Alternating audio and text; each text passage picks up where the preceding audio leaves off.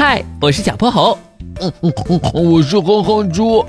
想和我们做好朋友的话，别忘了关注、订阅和五星好评哦。下面故事开始了。小泼猴妙趣百科电台，哼哼猪掉进了冰窟窿。小泼猴和哼哼猪乘着筋斗号来到了南极。虽然波波城已经进入了春季，但这儿依旧是一片冰天雪地，所有景物掩住本来的面目，统一裹上了银色的衣装。天和地的距离好像被无限拉近。小泼猴和哼哼猪兴奋地大喊：“对于常在波波城的他们来说，雪可实在算是个稀罕物。”望着平滑的冰面，哼哼猪的心有点痒痒的。小泼猴，我们一起来溜冰吧。好啊，他们小心翼翼地挪动着脚步，没过多久就找回了之前在溜冰场的感觉，灵活自如。小泼猴学着女生跳芭蕾舞的样子，踮起脚尖，双手环在头顶，装出一副娇羞的姿态来。哼哼猪瞬间就被逗笑了，没留神儿，脚下一滑，四仰八叉的摔在了冰面上。哼哼猪，你喜欢我的舞蹈，也不用行这么大的礼啊。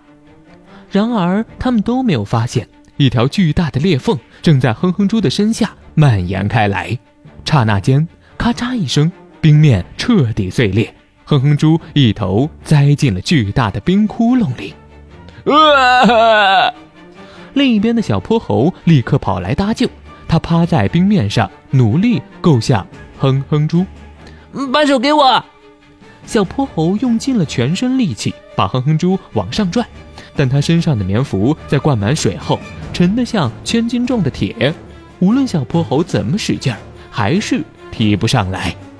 在冰水的包裹下，哼哼猪感受到了刺骨的寒冷，身体不停地打着哆嗦，嘴唇也一点点泛白。小泼猴，我我不行了！哼猪，坚持住！救命啊！有没有人救救我们？可小泼猴环顾四周，这片白茫茫的天地，哪里还有第三个人的踪影？就在他们懊丧的时候，哼哼猪突然感觉自己的身体被人拖了起来，再加上小泼猴的一使力，他终于被拉回了岸上。小泼猴和哼哼猪一块在岸上喘着粗气，一个乌黑的小脑袋从水里探了出来，小企鹅眨着乌黑的大眼睛，冲他们招了招手。小企鹅，原来是你救了我，太谢谢你了。没事没事，我刚刚在水里找食物呢，看到这边有危险，就来帮个忙。